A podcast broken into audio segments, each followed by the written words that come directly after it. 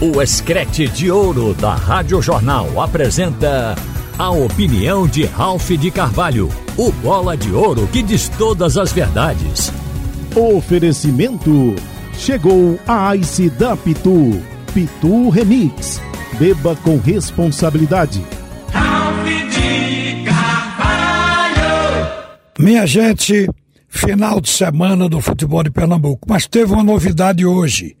O esporte contratou, e isso só foi anunciado agora pela manhã. O presidente do esporte disse aqui na Rádio Jornal, confirmando a contratação do atacante Gustavo Bispo, de 19 anos, jogador que chega inicialmente para o time sub-20 do esporte, porque ele é novo. E com 19 anos, ele ainda pode ser trabalhado, mas não vai demorar a ser levado ao time principal. Vai ficar inicialmente no banco, aumentando a sua experiência, mas é um investimento que o esporte está fazendo com pensamento no futuro. O presidente entende que foi uma oportunidade de mercado e o esporte pegou o jogador. Mas o torcedor quer saber quem é Gustavo Bispo. Gustavo Bispo ele começou no São Caetano, foi o início dele, mas logo cedo, com 13 anos, passou para a base do Corinthians e participou do Sub-13 até o Sub-17 jogando cinco anos na base do Corinthians, que é uma base de primeira linha. Depois passou para o Ituano, para poder ganhar a vida. E no Ituano, ele chegou a jogar agora 24 partidas, fez três gols, pode parecer pouco, mas é um jogador bem recomendado. Passou inclusive pela seleção brasileira de base. E quando um jogador é convocado para a seleção, é porque foi visto talento nesse jogador. Agora, às vezes, é preciso uma questão de tempo para amadurecer, para dar experiência. E é o que o esporte pretende fazer com esse atleta que acaba de ser contratado. E por falar em esporte, todo mundo sabe que o Leão é o clube daqui que tem maior capacidade de investimento, apesar de que a dívida é tão grande quanto aos demais. Mas o esporte tem, um, sem dúvida, uma torcida pujante, torcida associada, que banca o clube, tem também grandes anunciantes. O esporte esteve na Série A em 2021 Quer dizer, ali ele ganhou dinheiro. O ano passado caiu o faturamento, porque veio para a Série B, mas vendeu dois jogadores, o Gustavo e o Mikael. Isso rendeu 25 milhões de reais para o esporte e o esporte tem administrado bem o pouco dinheiro. Tem conseguido pagar as ações que são permanentes na Justiça do Trabalho, tem driblado essa questão do passivo e tem mantido o time sempre motivado com uma ou outra contratação. Todo mundo sabe que o time do esporte é, no momento, o time tecnicamente superior aos demais no futebol de Pernambuco. Tanto é que ganhou do Náutico sobrando no sábado. Meteu 2 a 0 num jogo que poderia ter sido 5. No primeiro tempo, porque no primeiro tempo o jogo virou 0 a 0 o Sport fez os dois gols no segundo tempo, um de Fabinho de cabeça e o outro de Juba espetacular sob cobertura. Então o time do Sport no primeiro tempo poderia ter metido três ou quatro gols pela quantidade de oportunidades, mas esbarrou no goleiro do Náutico. E Pernambuco de goleiro vai muito bem, obrigado. Então o que a gente viu foi que o time do esporte falhou nas finalizações, mas é um ataque hoje que está com 40 40 gols em duas competições em 15 jogos. Não se pode lamentar, mas o esporte poderia ter saído com 5 a 0.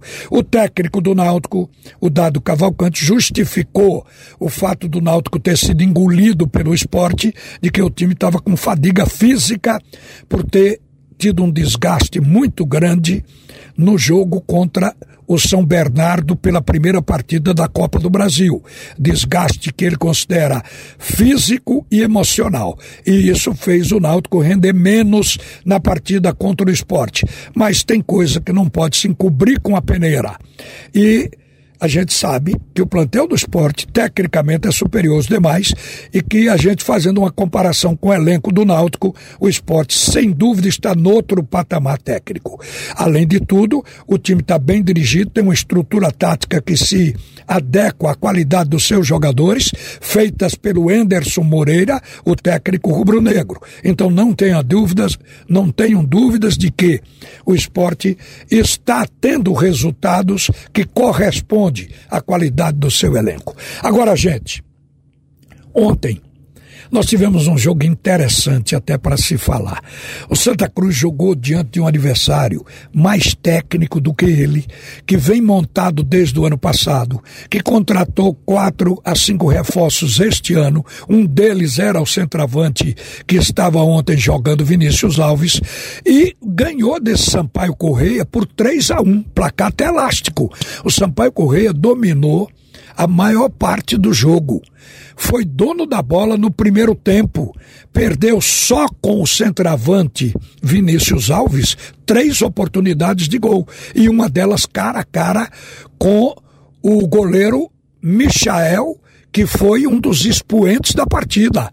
Ele ficou cara a cara, poderia ter escolhido o campo, mas teve dúvida, permitiu Michael entrar em cima dele, fechar e, e, evitar o chute. E perdeu mais uma cabeçada, um cruzamento de linha de fundo de Matheus Martins por trás da defesa de Santa Cruz, que pegou no bico da chuteira do centroavante, isso foi gol perdido, e ainda teve duas bolas defendidas magistralmente pelo Michael, do jogador Pimentinha, que foi o melhor jogador do Sampaio Corrêa nesse jogo. Agora, o Santa Cruz ele teve seus momentos.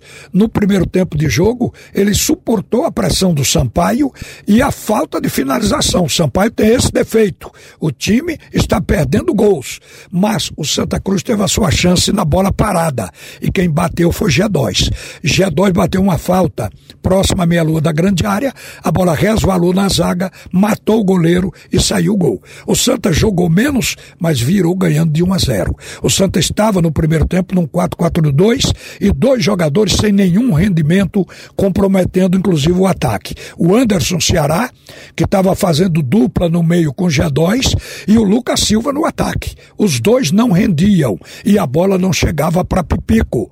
O técnico mudou no intervalo, tirou o Anderson Ceará, botou o Maranhão, o jogo ficou num 4-3-3 agudo, com dois pontas projetados, o que obrigou ao Sampaio a abrir a marcação e isso fez o Santa Cruz chegar ao segundo gol. O Santa começou melhor o segundo tempo do que ele tinha jogado no primeiro e melhor do que a equipe do Sampaio naquele momento. Então o Santa encarou, foi para frente, fez o segundo gol num cruzamento da esquerda de Marcos Vinícius.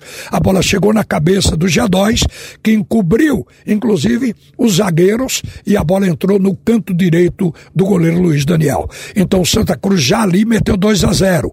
Aí saiu o G2.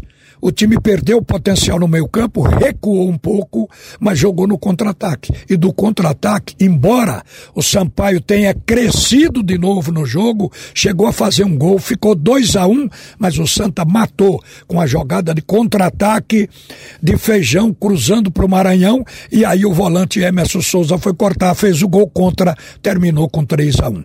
Eu vi um jogo onde o adversário mostrou melhor futebol, mas o Santa Cruz não desistiu, foi comprometido e teve foco. Isso tem valor, minha gente. Sem dúvida alguma. É isso aí que a gente aplaude nesse time esforçado do Santa Cruz. Uma boa tarde, minha gente. Você ouviu a opinião de Ralph de Carvalho, o bola de ouro que diz todas as verdades.